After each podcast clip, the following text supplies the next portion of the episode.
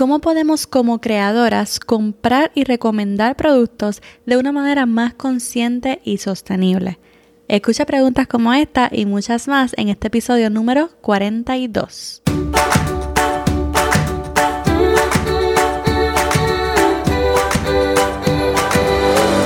Este es el podcast de la mamita emprendedora. Mi nombre es Jessica Nieves. Escucha aquí conversaciones para aprender cómo otro ha logrado alcanzar sus sueños y aprende los mejores trucos para abrir tu negocio, lanzar tu blog, manejar las redes sociales y mucho más. Eso no es lo único, hablaremos también de nuestra vida de madres y cómo hacer de todos nuestros sueños poco a poco una realidad. Hello, bienvenida al podcast de Mamita Emprendedora. Mi nombre es Jessica y estoy contentísima de que hayas decidido escuchar el podcast en el día de hoy. Llegó abril, el mes de Planeta Tierra, y quise invitar una creadora muy talentosa que con su contenido nos ayuda a comprar de una manera más consciente y sostenible. Ella se llama Gabriela Rocafort y es conocida en Instagram como One Vegan in Heels. Gabriela habla sobre veganismo y moda sostenible.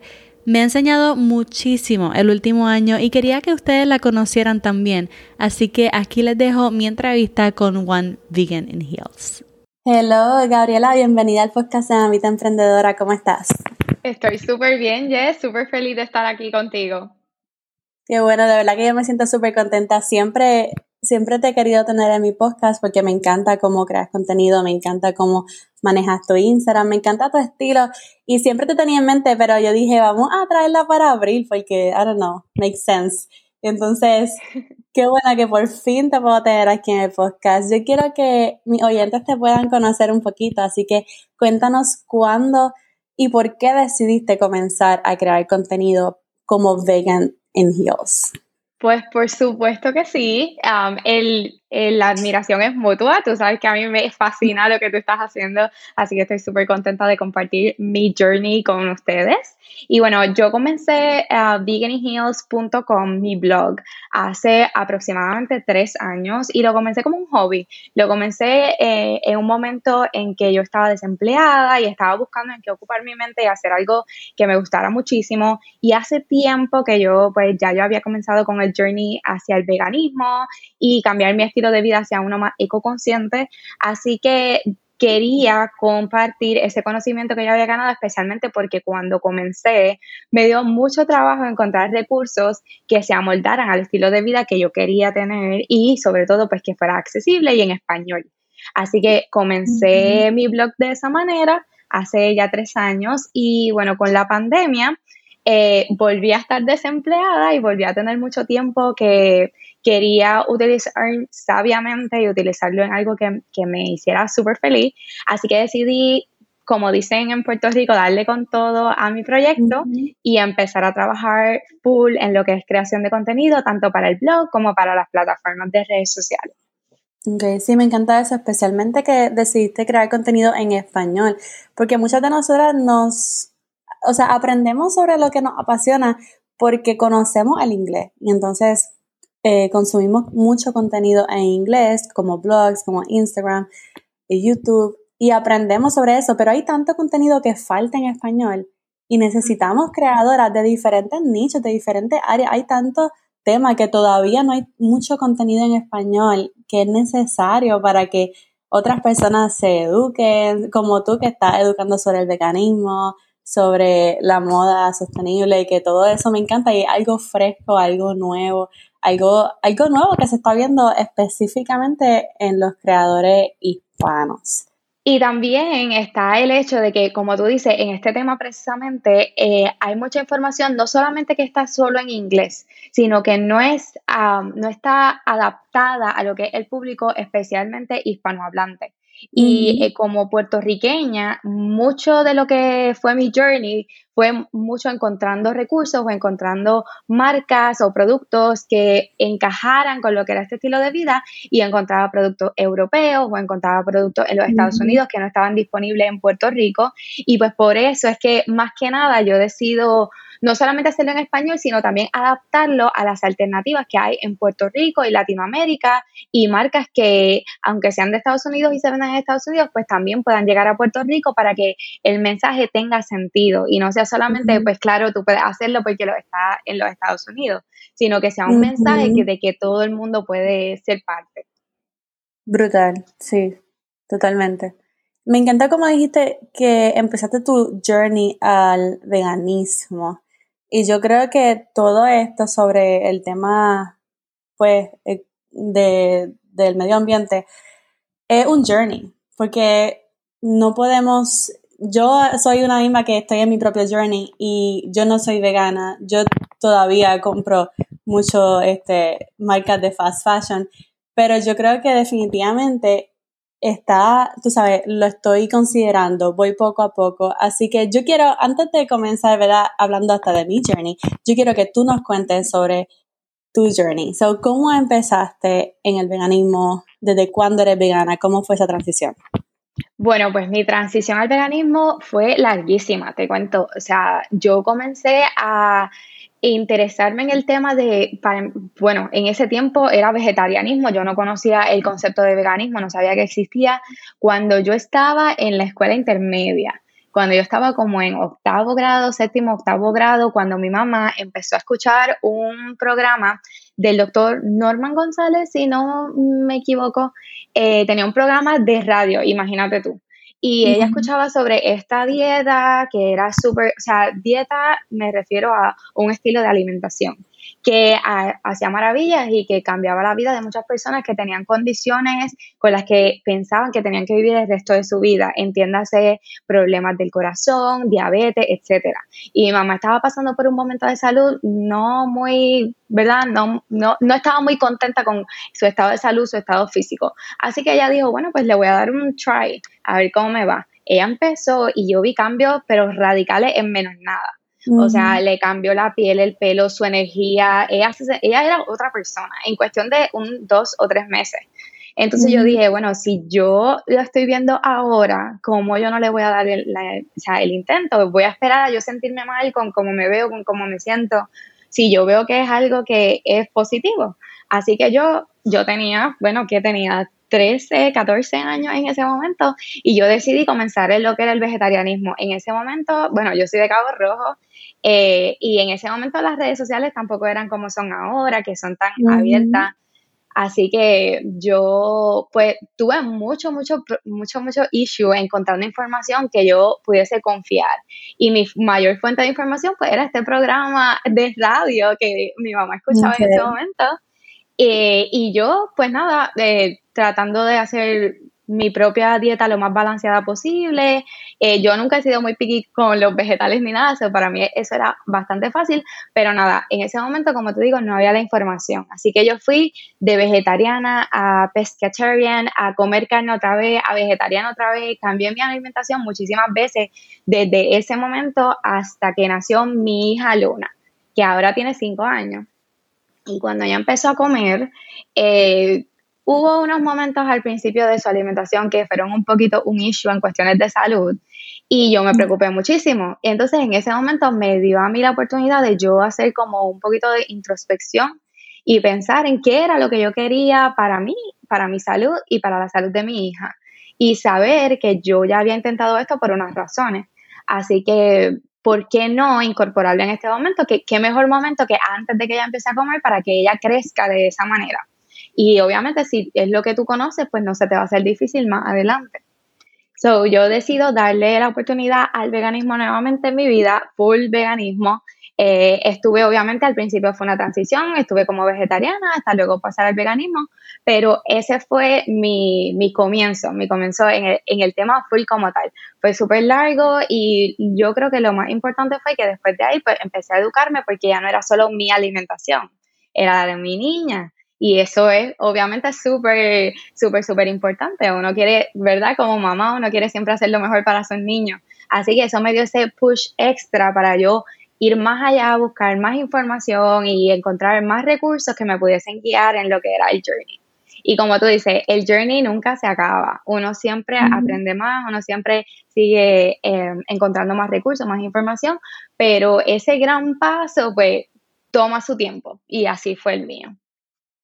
Qué brutal. Me gusta cómo empezaste, que fue con la salud de tu mamá. Y yo definitivamente he visto muchas personas que al, hacer la transición al veganismo, su salud mejora un, un 100%, o sea, de cáncer, de diabetes, hasta mi esposo mismo, mi esposo mismo decidió ser vegano como por un mes y él usa insulina. Por un mes no usó insulina para nada. O sea, es como que el veganismo es muy poderoso y yo lo reconozco. Y si yo tomara la decisión de hacer la transición al veganismo, ¿cómo me aconsejarías que yo empezara?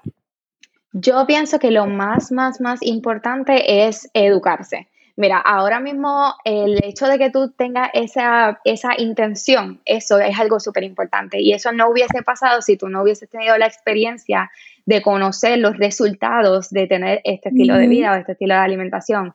Eh, y se hace mucho más fácil el proceso cuando uno sabe cuáles son todos los beneficios que uno puede obtener, pero sobre todo cómo hacerlo correctamente. Una de las cosas que a mí me dio mucha dificultad fue que en cierto momento yo dije, mira, yo voy a volver a comer carne, voy a comer normal porque yo no sé hacer una dieta balanceada así, porque no me enseñaron en la escuela o no me enseñaron cuando pequeña. Se nos enseña la pirámide y se nos enseña el plato ahora.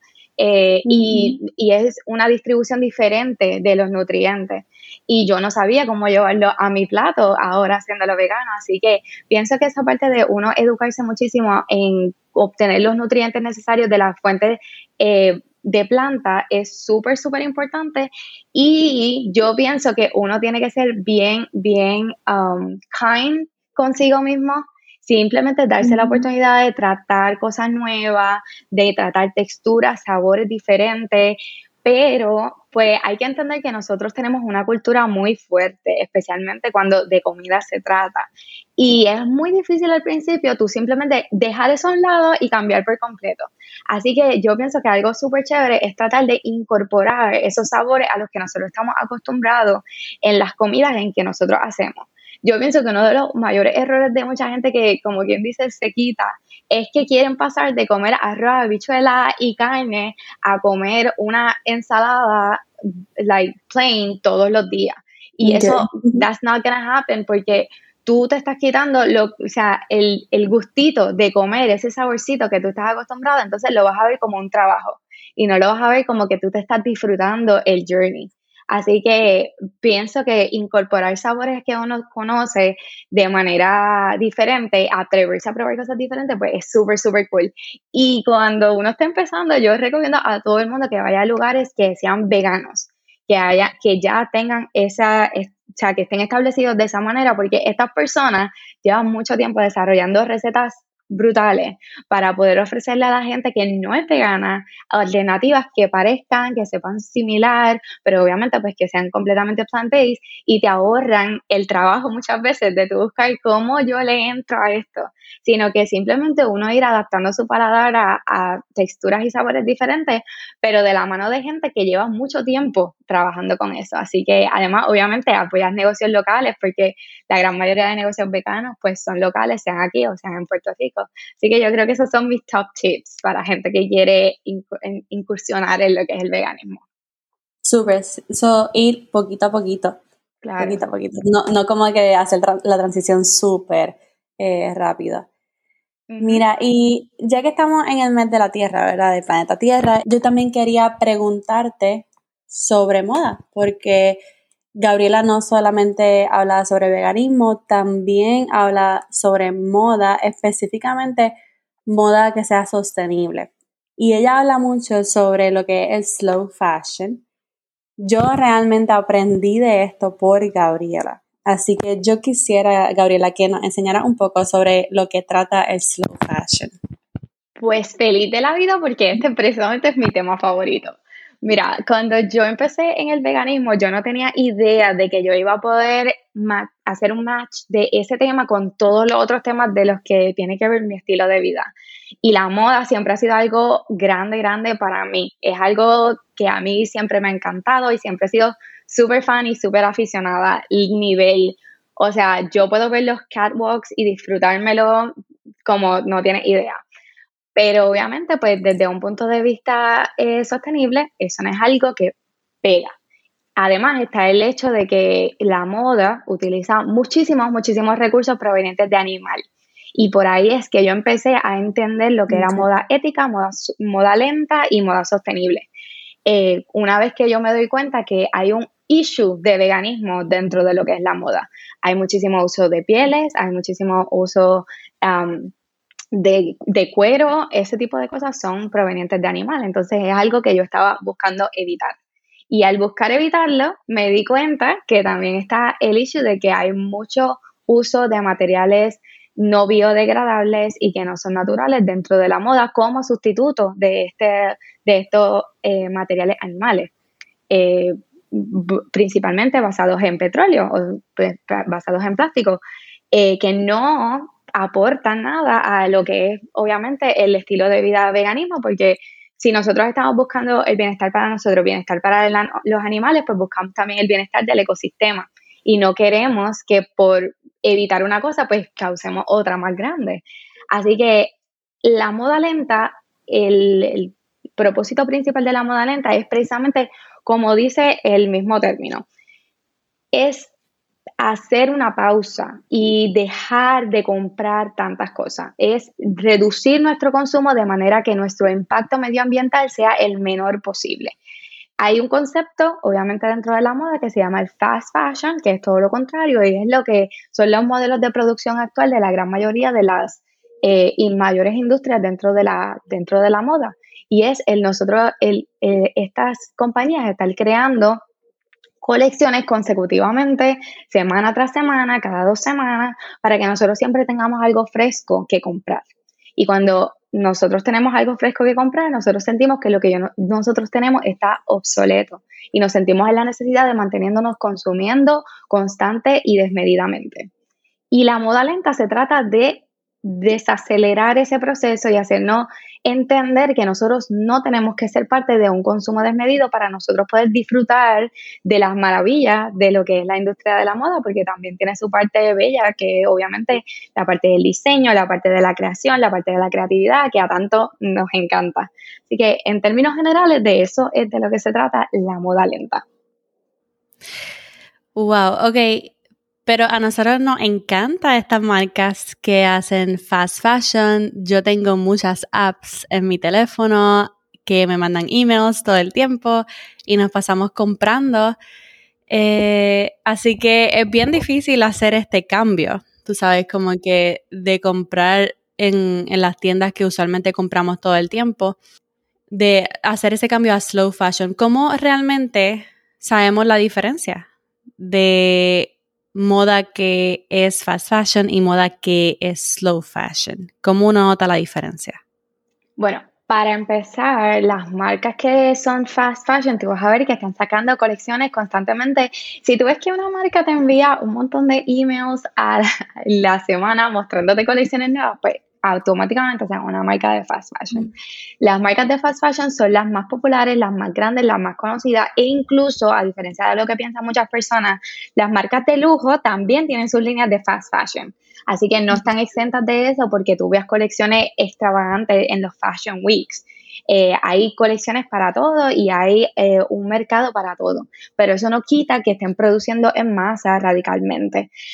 en términos generales, eso es a lo que se refiere el que sea fast fashion, es una producción en masa desmedida y un gran problema que hay con esto es no solamente la ropa que se compra, la que nosotros compramos, sino que así como se está eh, produciendo desmedidamente, pues ese tipo de piezas no siempre se venden. Muchos de esos materiales ni siquiera llegan a las tiendas y llegan al vertedero directamente porque es una sobreproducción, tratando de, obviamente, pues acelerar la venta y vender cada vez más y más y más por, por cuestión de profit, mientras que las, las marcas que se enfocan en lo que es moda lenta trabajan colecciones mucho más pequeñas, trabajan eh, específicamente si son marcas sostenibles, trabajan muchísimo con lo que son materiales naturales, materiales eh, biodegradables, materiales que no tengan un impacto en el medio ambiente tan grande como lo es obviamente pues marcas que utilizan el fast fashion porque principalmente el fast fashion busca que sea lo más económico posible para ellos poderlo vender al precio más bajo mm. y tener una ganancia lo más grande posible. Así que ellos van a usar los materiales,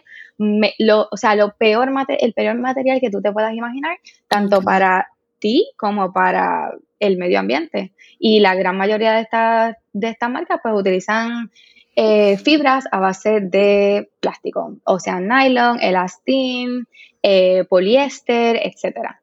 Así que eh, obviamente la cuestión de los materiales, la cuestión de ver qué tan común son las nuevas colecciones dentro de esta marca, qué tan grandes son su producción. Hay muchísimas marcas que trabajan por pedido y entonces al trabajarte por pedido están ahorrándose por completo una sobreproducción. Así que hay muchas, hay muchísimos detalles que nosotros podemos eh, identificar dentro de lo que es una marca sostenible o una marca de slow fashion versus una que no, esto sería un tema del que tendríamos que hablar todo un capítulo. Pero básicamente esos son hints que te pueden ayudar así de primera intención al tú entrar a la página web de una marca. Claro. Y realmente estas tiendas, sí, que te, que te lo venden todo más económico, pero realmente es ropa que tampoco, o sea, eh, no dura mucho. Está hecha para eso. La ropa, eso es algo que muchas de nosotras no sabemos, yo no lo sabía, que estas marcas a propósito hacen la ropa de manera que se va a dañar rápido. Mientras más rápido se daña tu ropa, más rápido tú sientes la necesidad de comprar.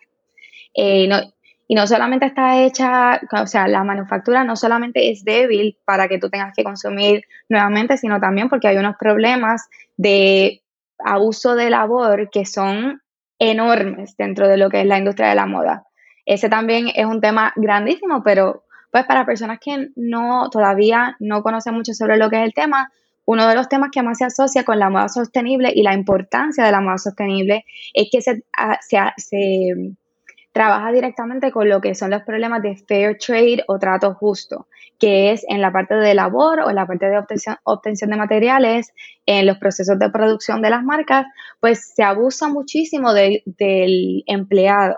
Y no me estoy refiriendo solamente a que no tienen días de vacaciones o trabajan mucho o trabajan incómodos. No me refiero a que trabajan en áreas que no tienen buenas condiciones de salubridad, que son lugares inseguros. Inseguros me refiero a que las estructuras no, tienen ningún, eh, ninguna, no necesariamente tienen que tener permisología para tener empleados allí, o sea, son sitios que no están hechos apropiadamente, eh, trabajan 15, 16, 18 horas sin break, eh, simplemente produciendo, produciendo, hay esclavitud de niños, hay labor forzada, hay abuso sexual, eh, especialmente contra la mujer, ya que la mujer es más de un 80% de las personas que trabajan en la producción de garments o de piezas de ropa.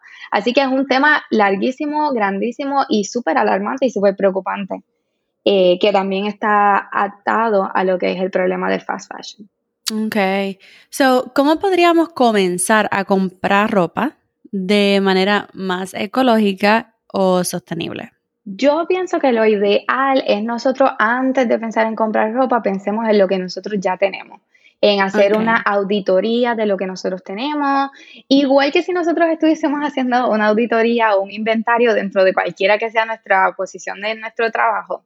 Nosotros ir a nuestro closet, sacar un día, sacarlo todo, organizarlo todo y identificar cuáles son las piezas que nosotros usamos constantemente y pensar por qué nosotros estamos usando estas piezas. ¿Será porque mi trabajo me lo demanda, porque tiene un dress code en particular, porque los colores son mi estilo, me llaman la atención? Ir identificando cuáles son las cosas que hacen que tu ropa sea la, la, que te guste, o sea, la ropa principal y identificar cuáles piezas tú tienes allí que no están siendo valiosas para ti y las razones por las que no están siendo valiosas para ti. Y luego que tú hayas identificado esto, tú puedes ir poco a poco creando o definiendo tu propio estilo, viendo cuáles son las cosas que más te convienen a ti eh, de acuerdo a tu estilo de vida, a tu manera de vestirte, al estilo que más se amolda a ti o, o los estilos que más se amoldan a ti. Y una vez que tú tengas eso y tú decidas adquirir una pieza, pues que sea porque tú tienes una necesidad en particular, sea, sea que necesitas más ropa para el trabajo, sea la necesidad que sea, tú puedas identificar qué piezas tú puedes adquirir a tu guardarropa que tú puedas utilizar de muchas maneras, que tú puedas combinar con piezas que ya tú tienes y sobre todo que sean de alta calidad para que te duren muchísimo tiempo y tú no tengas que hacer una reinversión cada mes. Claro, porque, porque podemos tener piezas de ropa que sean súper valiosas para nosotros. Por eso yo creo que mientras más compremos ropa en estas tiendas, más, más se nos deterioran súper rápido. Así que si realmente le ponemos un poquito de pensamiento a lo que estamos comprando y comprar ropa de calidad, duraderas, que sean súper valiosas y únicas, entonces pues la usaremos más veces y nos durará más tiempo. Yo creo que yo creo que esta pregunta lleva a la próxima, que es la de capsule wardrobe. Y tú hablas mucho de capsule wardrobe.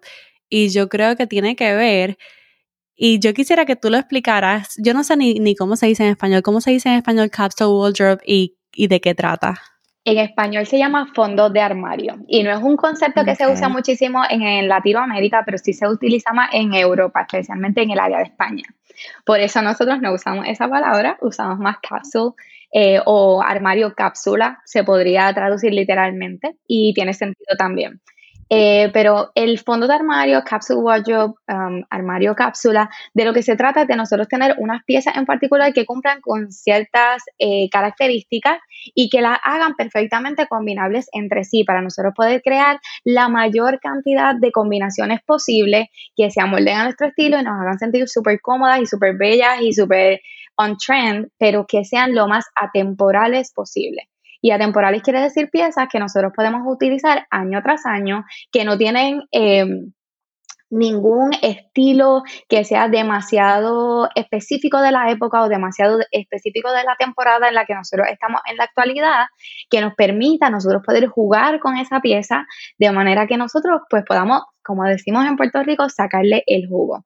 También este concepto se utiliza para crear eh, guardarropa específico para ciertas temporadas. Yo no lo utilizo de esa forma, pero sí es importante recalcarlo, que tú puedes tener, por ejemplo, un capsule wardrobe específico de primavera o específico de verano, específico para las temporadas y ahí tú vas a tener piezas que se utilizan específicamente en esa temporada, dadas las circunstancias, pues obviamente del clima, de, nuestro estilo de vida, cómo cambia, eh, que van a ir de acorde con las actividades que nosotros vamos a estar haciendo durante ese tiempo.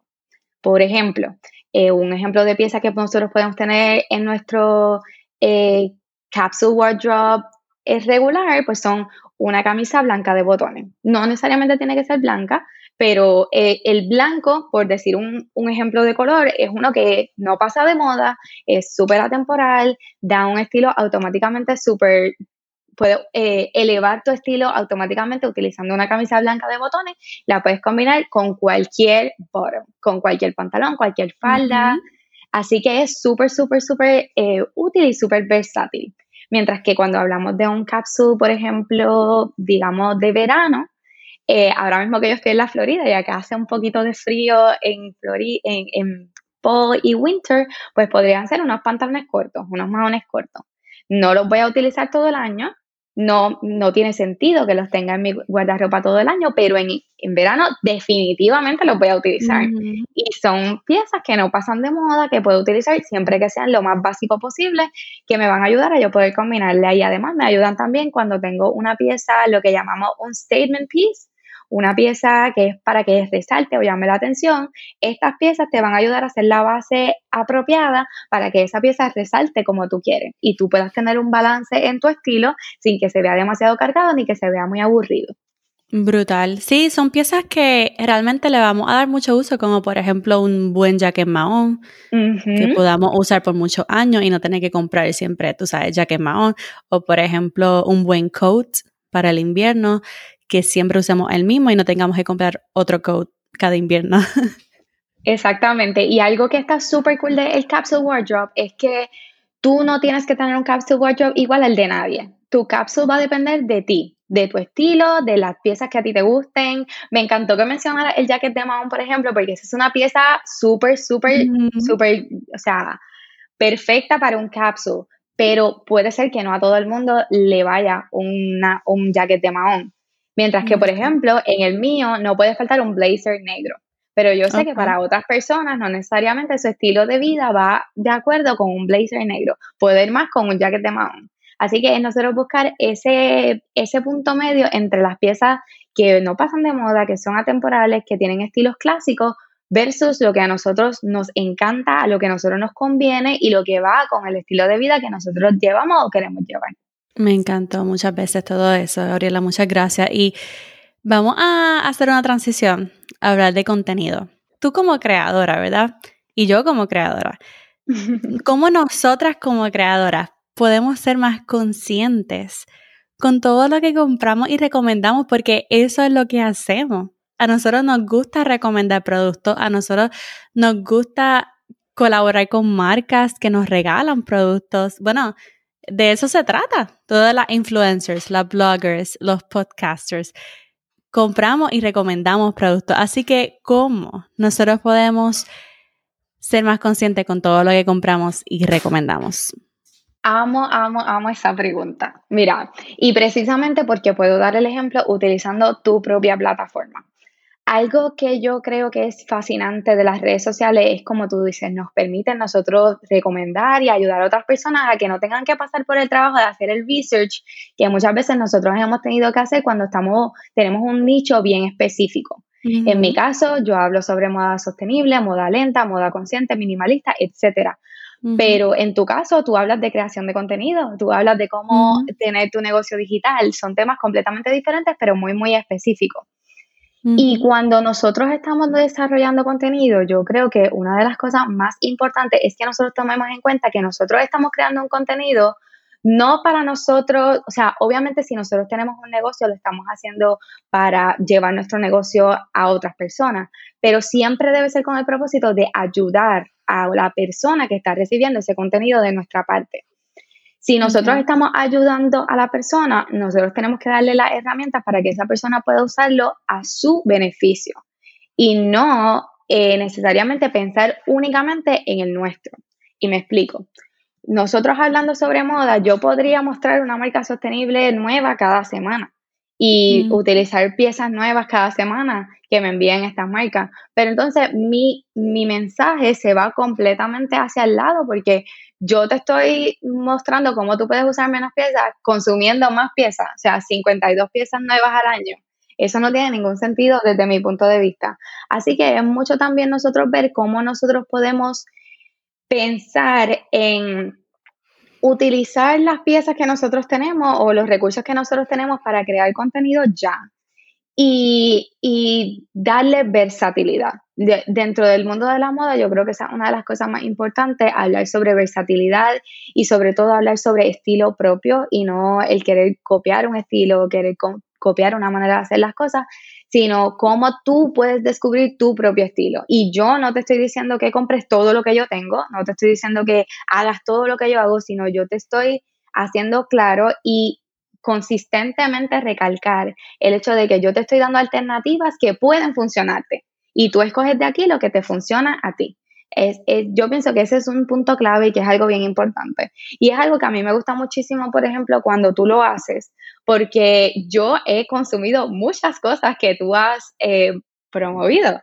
O sea, mi newsletter es a través de Flowdesk porque yo lo descubrí gracias a ti. Pero ¿qué pasa? Que cuando tú muestras cosas que tú consumes, tú siempre lo haces de esa manera. Esto es lo que me funciona a mí, me gusta por X, Y razón y puede ser un recurso para ti, no necesariamente lo es, pero yo te lo pongo aquí para que tú no tengas que hacer el research. Y yo creo que cuando nosotros hacemos eso, también nosotros eh, mostramos no solamente transparencia, sino credibilidad porque nosotros no estamos compartiendo cosas por compartir, no estamos compartiendo cosas porque nos regalan o porque nos están pagando por el contenido, sino porque honestamente, realmente nosotros pensamos que puede ser una solución al problema de la persona que nos está viendo o escuchando a través de nuestro contenido. Así que yo creo que eso resume más o menos algo que se puede aplicar a cualquier tipo de creación de contenido. Yo creo que no pudiste haber dicho más perfecto. Cuando comenzamos a crear contenido y a hacer influencers que uno empieza siendo, bueno, somos micro influencers y a las marcas les interesa mucho, no te creas, porque tenemos un, la, mientras más pequeña la cuenta de Instagram, más engagement tiene. Así que cuando tú empiezas con 2.000 seguidores, 3.000 seguidores, 4.000 seguidores y tienes un buen engagement, tú sientes la tentación de recomendar cualquier producto que, que pienses. Y no es como que vayas a comprar algo y lo recomiendes, compra algo y lo recomiendes. No, o sea, el ser más consciente tiene que ver con verificar qué es lo mejor que yo le puedo recomendar a mi audiencia para que podamos brindarle ese valor y decir, mira, ya yo hice research por ti, ya yo probé esto por ti, para que tú no tengas que comprar todo, para que tú no tengas que probarlo todo y realmente selecciones lo mejor, que es lo que yo te estoy recomendando. Así que em, comienza con lo que ya tienes y si quieres tratar cosas nuevas, realmente compra lo mejor y recomiéndale lo mejor a tu audiencia. Así que resiste esa tentación de tener que comprarlo todo y recomendarlo todo porque no es así. Eh, tienes que proveer valor y proveer valor significa recomendar lo mejor. Exactamente. Muy bien. Gabriela, ¿cuáles son tus mejores consejos? Porque yo creo que lo estás haciendo brutal en Instagram. A mí me fascinan tus historias, son súper bellas. Gabriela también está haciendo un challenge bastante retante, porque ella lo hizo de 50, ella lo hizo de 52 semanas, ¿verdad? Sí. Ella, hizo un challenge de 52 semanas, así que tiene un reto eh, largo eh, que a mí me fascina. Así que lo bueno es que me mantiene al tanto con su challenge y ella lo hace brutal en las historias. Ha colaborado con marca a pesar de desde los 2.000, 3.000, 4.000 seguidores que tenía, ya colaboraba con marcas.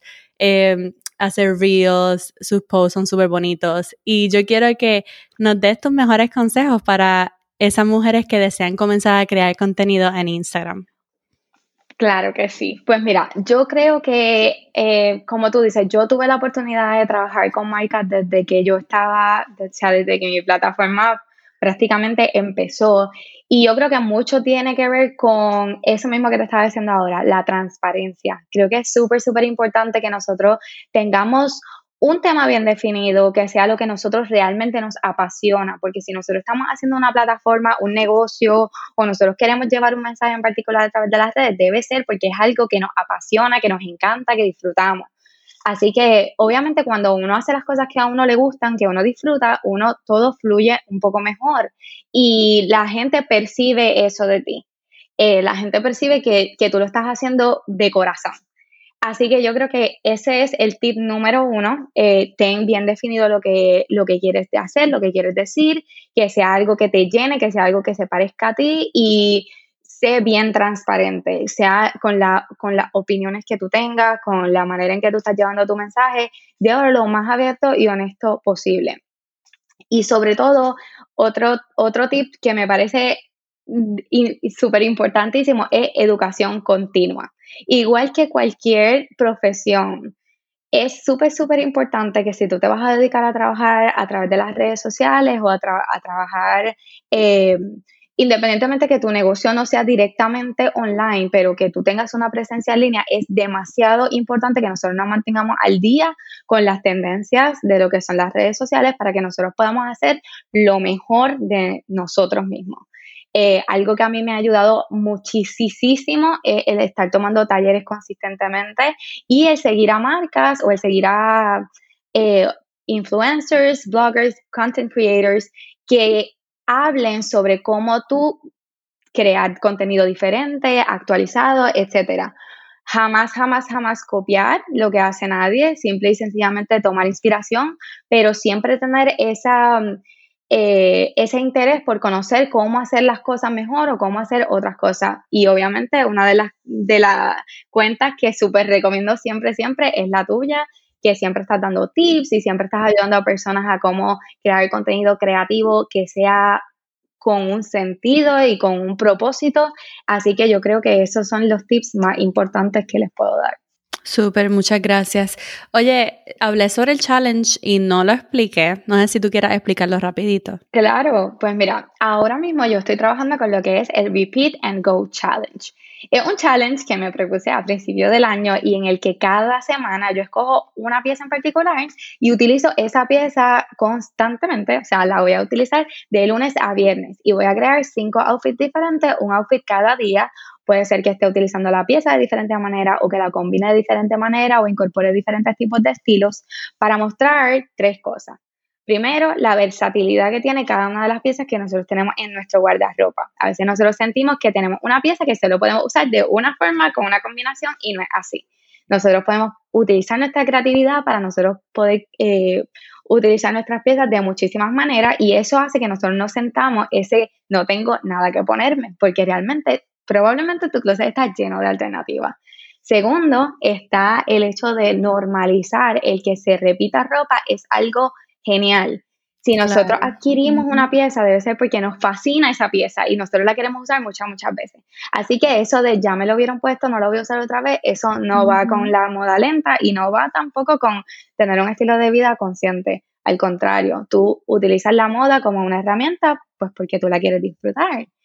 Y último, también es para utilizar ese espacio, esa plataforma para poder llevar conciencia sobre lo que es la moda sostenible de diferentes maneras, utilizando diferentes textiles, diferentes, en, en, ocasiones he colaborado también con marcas, así que me da la oportunidad de mostrar las piezas de diferentes marcas y también pues llevar el mensaje de que se puede ser stylish, se puede llevar el estilo que tú quieras y obviamente mostrar tu personalidad, que es lo que se supone que estamos tratando de hacer cuando nos vestimos a través de tu ropa sin tener que estar comprando tanto.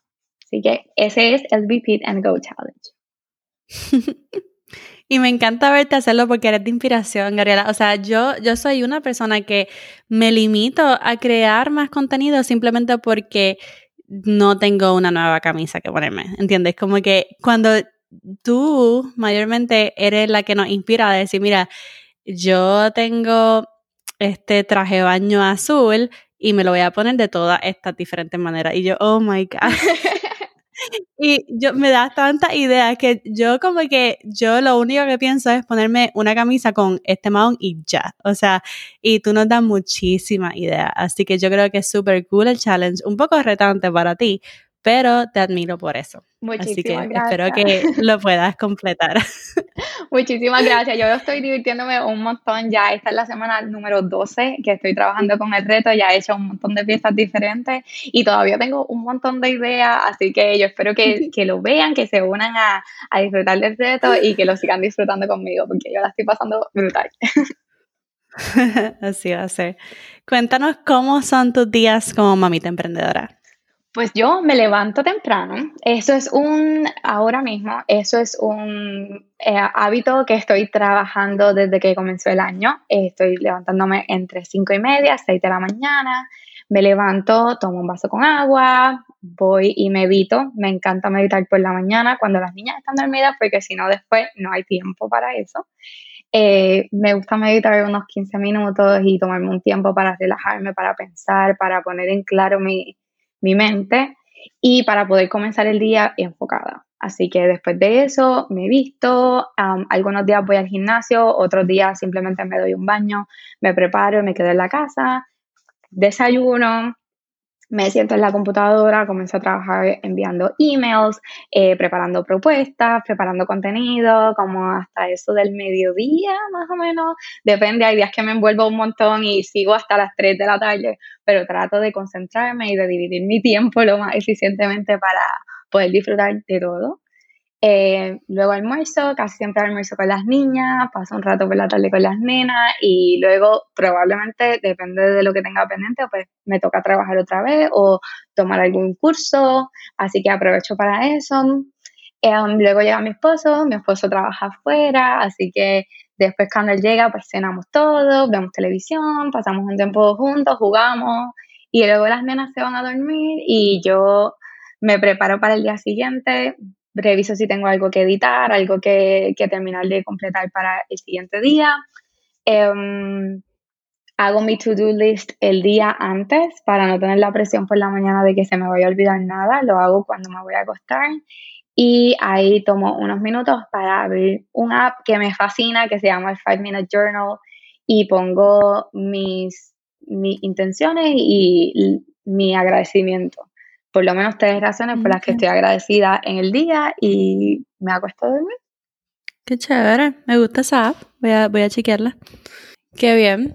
So, antes de que terminemos, cuéntanos algún dato curioso que mucha gente no conozca de ti. Um, pues hay mucha gente que piensa que yo estudié algo relacionado con ambientalismo o moda o algo por el estilo, pero en realidad mi preparación es en mercadeo de relaciones públicas y mercadeo digital y publicidad. Yo, mi sueño era trabajar para una agencia de publicidad creando campañas publicitarias para grandes compañías. Y no fue hasta que me topé con lo que es la moda sostenible que me di cuenta que yo no quería hacer eso y que eso iba totalmente en contra de lo que yo eh, creía, pensaba y que realmente trabajar para una agencia no era para mí. Así que por eso decidí concentrarme en crear como me gusta, trabajar lo que son campañas, porque también lo hago a través de mi plataforma y creando contenido para marcas que vayan alineadas con mi manera de ver la vida, pero de una forma totalmente diferente a la que me imaginé cuando estuve en la universidad. Ok, me, eh, hace sentido que haya estudiado eso. Yo creo que tu preparación te ayuda mucho a crear contenido súper em, creativo. Así que puedo ver cómo, cómo esa preparación te ha ayudado. a, colaborar con marcas, a prepararte súper bien para lo que estás haciendo. Definitivo, a veces nosotros nos pensamos igual que con la ropa, solo tengo una manera de hacer esto, solo hay una manera de, de utilizar esta pieza y realmente las posibilidades son infinitas cuando uno se pone a mirar, e incluso a través de mi preparación pues lo demuestro. Yo pensaba que solamente podía usar mis estudios para eso y mira para allá. Ahora tengo mi propia plataforma y trabajo lo mismo, pero de una forma totalmente diferente a la que yo me imaginaba. Brutal. Gabriela, ¿cómo y dónde podemos conectarnos contigo? Pues me pueden eh, encontrar a través de Instagram como One Vegan in Heels. También me pueden encontrar en TikTok eh, como One Vegan in Heels también y en YouTube y durante el próximo mes, el mes de mayo, voy a estar relanzando lo que es mi blog, veganinghills.com. Así que por el momento está por ahí en veremos, pero si entran ahora mismo a la página, se pueden suscribir para que puedan recibir el newsletter de cuando la página esté disponible, para que puedan ver una serie de guías y de información súper, súper útil si estás en este journey de cambiar a moda sostenible, minimalista y ética y, un estilo de vida más consciente y eco-consciente. Así que a través de todas esas plataformas me consiguen. Súper, ya saben chicas, vayan a la descripción del episodio para que vean todos los enlaces, para que puedan seguir a Gabriela en sus redes sociales y puedan ver lo creativa que ella es creando contenido. Muchas gracias Gabriela por estar con nosotros en el día de hoy. Es un placer, Jess, gracias a ti por invitarme. Esa fue la conversación que tuve con Gabriela. Espero que te haya encantado como me encantó a mí. Y si así fue, ve a Apple Podcast, deja tu comentario junto con tus cinco estrellitas. Y ahora sí, esta es Jessica despidiéndose por ahora. Hasta la próxima y bye bye.